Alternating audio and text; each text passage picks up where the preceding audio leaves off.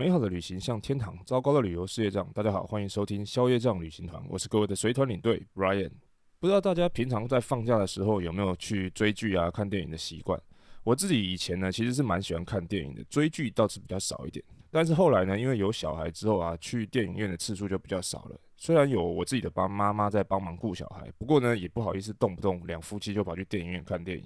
但是啊，因为现在有网络，然后又有像是 Netflix 啊、什么 Disney Plus 这种串流频道的时候，就很方便了。因为这样子我在家里就可以看电影了。而且有这样子的串流服务呢，其实还有一个好处，就是呢，我有机会可以找到一些像是那种以前的经典老片啊，或者是以前我很想看，但是可能忘了去看，或者是没有看的电影。比如说像我之前在介绍印度的时候，有跟大家提到的那个厕所爱情故事，现在在 Netflix 上面就可以找得到。而且我觉得，其实宝莱坞的电影拍得还蛮不错的。像我上个礼拜啊，就看了另外一部印度片，我觉得也非常的有意思。所以呢，我今天呢就想要来跟大家分享一下这部电影。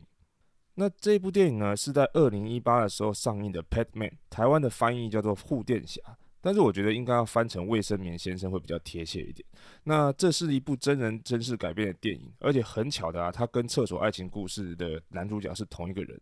电影的内容大概是这样子的。也就是在乡下，印度的乡下有一对新婚夫妻。那老公呢，也就是这个男主角，是一个很疼老婆的人，也算是宠妻魔人吧。那他自己也是一个手很巧的工匠，或者说是那种素人发明家。他常常会做一些东西来去解决老婆的问题。比如说呢，他像看到老婆切洋葱的时候，他会流眼泪，然后他就发明了一台自动切洋葱机。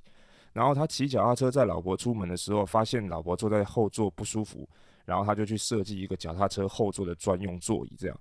可是啊，有一天的时候，他发现他老婆每次来月经的时候，都会被他婆婆叫到房子外面的阁楼去睡，而且呢，他还用一条脏脏的破布来当做卫生棉。所以呢，主角就很疼老婆，所以他跑去买了一包那个卫生棉要给她用，而且很贵哦，五十五块卢比。结果老婆呢，舍不得用这种进口的很昂贵的卫生棉，所以因为他怕这样子家里就没有钱可以买牛奶了。于是呢，男主角就因为这个原因呢，所以想要去设计一个更便宜、更好用的那个自制的卫生棉。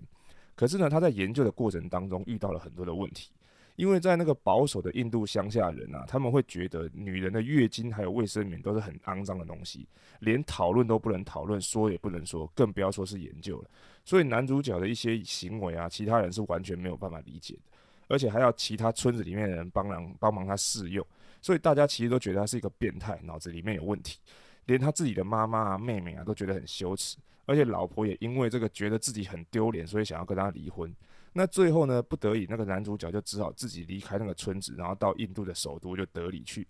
不过呢，因为他也没有这样子就放弃了，反而不但到了大城市之后，就去问了很多人，然后继续去研究他的卫生棉。最后呢，他终于发明了一个机器，然后就可以用很低的成本啊，然后做出很便宜的卫生棉，一个才两块。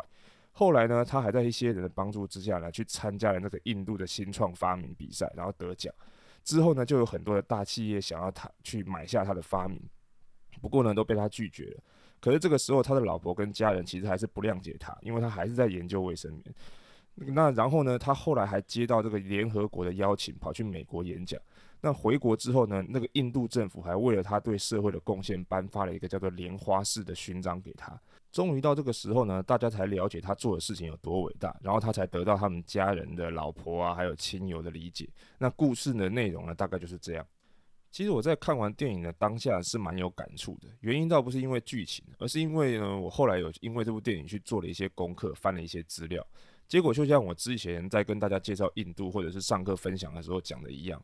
很多人呢都觉得印度是一个脏乱啊、贫穷啊又落后的国家。那我们对于印度的很多的刻板印象，其实都是来自于一些网络新闻或者是媒体报道。可是呢，媒体其实常常都喜欢挑印度的负面新闻来报道，比如说像是强暴啊，或者是性侵这种社会案件，因为这样子他们才可以写出那种耸动的标题去吸引人。反而像是电影里面这种印度的好人好事却很少报道，连我自己也不知道有护垫侠这个很了不起的社会科那个企业家。但是呢，我说到这边，也许有些人会觉得。要不就是因为印度人穷，所以才需要发明更便宜的卫生棉。这个没有什么好了不起的，也没有什么好报道的。所以呢，在我继续讲下去之前啊，我想要先问大家一个问题，就是呢，如果我跟大家说，全世界还有好多个国家认为卫生棉是非必要的用品，而且把它当做奢侈品来课税，那你们首先会联想到的是哪些国家呢？前几天呢，我在某一个旅行社上课的时候，我有问他们同样的问题。那当时他们的回答是说呢，他们觉得应该是一些比较落后的国家，比如说像是印度啊，或者是非洲之类的。但是当我把正确答案告诉他们的时候，其实大家都觉得蛮惊讶的，因为呢，现在全世界啊，对于卫生棉这种东西，课税的税率最高的国家，通通都来自欧盟。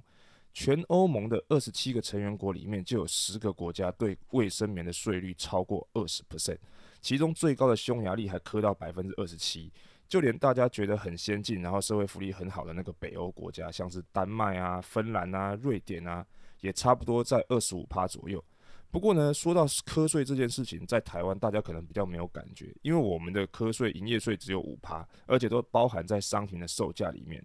但是各位应该应该也知道，国外有很多的地方是税外加的。也就是说，如果今天你去买一包卫生棉要一百块，那假设他今天科匈牙利那种二十七趴的税率。也那结账的时候，你就必须要付一百二十七块。不过啊，其实税率高并不是一件很奇怪的事情，因为啊，国家的建设跟社会福利的实施本来就需要钱，所以像那种社会福利好的国家，课税的重也是很合理的。但是它不合理的地方呢，是在于卫生棉这种女生必须要用的生理用品，竟然不是归类在民生必需品的类别。比如说，我们以德国来讲好了。在二零一九年以前啊，卫生棉一直都是以奢侈品的税率百分之十九来课税，但是一些我们觉得会很高级的那种食材，比如说像是松露啊、鱼子酱这种东西，反而是跟那种什么书本啊、卫生纸一样归类在一般民生用品，所以只抽七趴的税率，跟卫生棉整整就差了百分之十二。那就是因为这种不合理的现象呢，所以在二零一九年的时候，德国有一家专门卖女性生理用品的公司，他们就推出了一本叫做《卫生棉条书》。那在书里面呢，除了介绍关于月经的一些基本知识之外啊，还包含了十五根的卫生棉条附赠一起卖。但是呢，因为它是用一本书的方式来出售的，所以它只需要被课七 percent 的税。那这本书的推出的目的啊，其实就是为了要抗议这种不公平的税率。而这个对于女性生理用品不合理征收的这种税率呢，我们就基本上叫它做月经税。后来这本书上市的时候就造成轰动，很多的新闻啊、网红啊，或者是媒体都有在报道，然后其他很多国家的人也开始关注这个新闻。后来呢，最后连德国的议员还有女权团体都开始注意到这件事情，然后他们还开始发起了这个联署活动。然后德国呢，最后终于在二零一九年年底的时候正式修法，然后决定把这些卫生用品呢列为日常必需品，然后也把税率改成了奇葩。其实月经税并不是什么新鲜的话题啊，就像前面我们说的那本棉条书里面，他也有提到，美国前总统奥巴马在二零一六年的时候接受记者访问的时候，也有被问到为什么美国有四十个州还把女性生理用品列为奢侈品，然后还苛征很高额的税率。当时奥巴马的回答是说，他猜想啊，可能是当年制定法律的那些人都是男性吧。那你看奥巴马的这句话，其实就显示了月经税的问题。所以其实近几年世界各国都有在讨论相关税法的修正问题。比如说像是英国的苏格兰，还在二零二零年的年底通过了一个法案，然后他们就变成了全世界第一个免费提供女性生理用品的地区。原因呢，跟目的就是为了要终止所谓的月经贫穷。那这里说的月经贫穷，指的就是经济弱势的女性啊，因为无法取得或购买生理用品，导致她的生理有疾病或者是心理不健康，而且长期会影响生活的一种现象。大家可能没有办法想象哦，在现在的非洲还有印度的某些地方，很多的女学生，因为她们买不起生理用品，所以她们经期来的时候就只能请假在家，或者呢，她们就只能用一些什么破布啊、纸张啊、树叶啊，甚至泥巴来当做卫生棉。而且呢，月经贫穷的问题其实不是只有在落后地区才有。根据调查，英国大概还有百分之十左右的女性是买不起卫生棉的。就连台湾都有一些低收入户的用那个妇女啊，为了节省开支，所以她们月经来的时候啊，每天她就只敢用一两片卫生棉而已。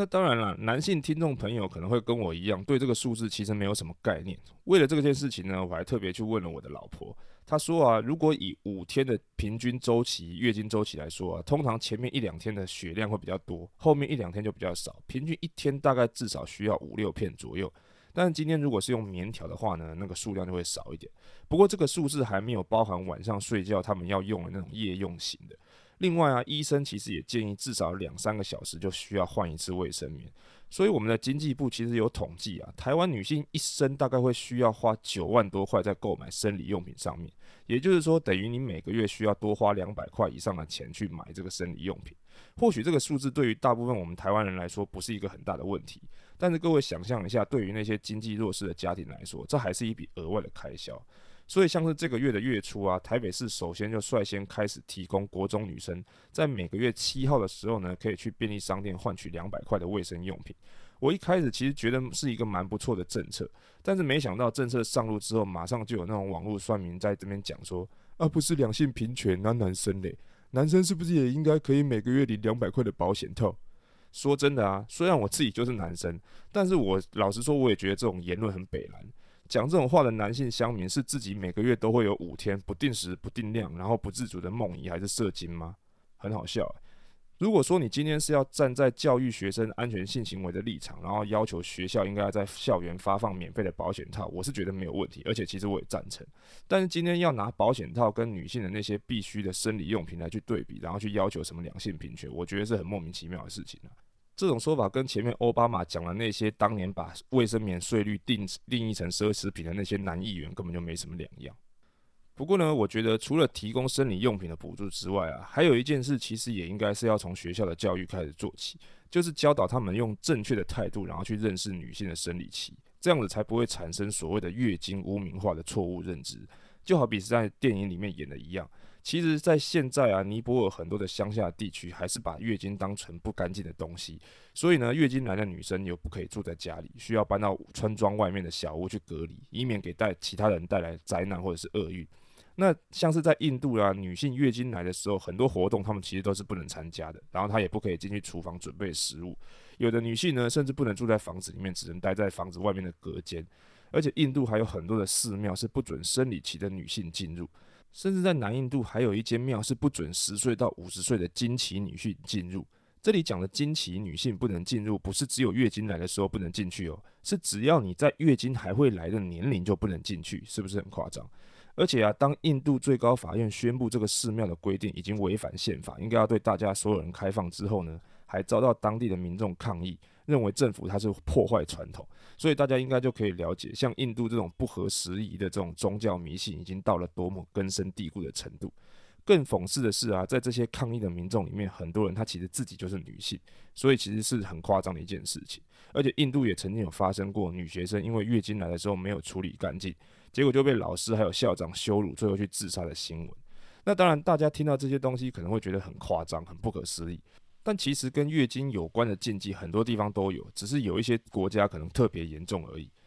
比如说，像我们住在台湾，应该很多人都曾经听过长辈或者是有些人讲说，女生那个来的时候不应该去庙里拜拜。其实这句话本身就是那种月经的禁忌。首先，第一啊，为什么月经来的时候女生就不能拿香，也不能拜拜？啊，不就是因为以前的人觉得月经来的时候女生不干净吗？但是矛盾的点是啊，今天如果你拜的是妈祖庙呢？因为妈祖自己同样也是身为女性，难道她不能理解女性的不方便吗？还是说今天妈祖因为她已经是神，所以就没有月经的问题了？不然照这样说的话，每个月妈祖庙是不是也有七天应该不能拜？因为妈祖也是女生，她也有生理期啊。那第二呢，就是很多人已经现在习惯用什么大姨妈啊、好朋友啊、小红，还有那个来去称呼月经，然后因为可能不好意思开口，有的时候也会用那个来去称呼卫生棉。所以我自己就看过有一个脱口秀的主持人讲过一个这样的段子，就是说啊，女生在学校之间难免会遇到需要跟同学借卫生棉的状况，这个时候就会很像搞得这那个黑帮在街头交易毒品一样。比如说哈，一个女生去跟另外一个女生说：“诶，我那个来了，你有那个吗？”然后这个女生就会跟他说：“我这边没有，但是我知道谁有，跟我来。”最后呢，有卫生棉的那个女生就会说：“啊，这个给你，小心收好，不要被那些臭男生看到，就算看到也不要说是我给你的。”其实虽然它是一个脱口秀的段子啊，不过我想应该有很多女生都有类似差不多的经验，因为就连以前国中上健康教育十四十五章的时候，很多老师自己就不好意思介绍，听说有的老师还会直接跳过。那有的女老师虽然会去教女生怎么样去使用生理用品，但通常也都会叫男同学离开教室，不要一起听。但是说老实话，我觉得与其让学生自己从一些奇奇怪怪的管道去了解这些东西，还不如很清清楚楚的用正确的态度，然后教育他们这些知识。而且我觉得，不管是月经卫生棉还是保险套，男生女生都应该要知道怎么用，这样才可以去了解异性，然后也可以保护自己。这样子呢，这个月经污名化的问题才不会一直延续下去。那我今天呢，之所以会跟大家来聊这个话题呢，当然主要也是因为我看了这部电影之后，对于这个故事我真的很感兴趣，然后我就去查了一些资料。结果查着查着呢，就查到了月经税跟月经贫穷的这个相关报道。那也是因为这样呢，我跟我老婆才发现，竟然还有这么多的欧盟国家把卫生棉当做奢侈品在课税，等于就是你去欧洲买一个 LV 跟买一包卫生棉的税率是一样的。但是像印度这种大家觉得很落后、很贫穷的国家，虽然他们贫富差距还是很大，然后他们也花了很多的时间、很久的时间去争取，最后他们还是在二零一八年的时候就已经把原本十二趴的这个卫生棉的税率改成免税了。所以啊，其实单就月经税的这件事情上面啊，他们搞不好还还算是比很多其他先进国家还进步的。那我们台湾虽然税率不高，然后再加上我们的卫生用品价格也不贵。所以比较没有月经税的问题。不过呢，这个月经贫穷跟月经污名化的问题，我觉得还是蛮值得大家关注的。再加上刚好台北市最近实施了这个国中女生的卫卫生用品补助措施，所以我就想说趁这个机会跟大家聊一下我的想法。虽然我觉得这个主题是跟旅游没什么关系啊，但是我自己觉得是蛮有意义的。那我也很推荐大家去看一下这部电影，尤其电影最后男主角在联合国用他们那个很奇怪的印度式英文发表的那段演讲，我也觉得非常的有意思。因为无论用什么方式啊，其实我们都没有办法做到绝对的男女平等。那女性呢，天生就是比男性多了那么一那么一些不方便的地方，所以我觉得我们还是应该要多一些同理心啊。毕竟就像人家讲的，有 Happy Wife 才有 Happy Life。其实这件事情呢，我觉得在每一个女生上面都适用的。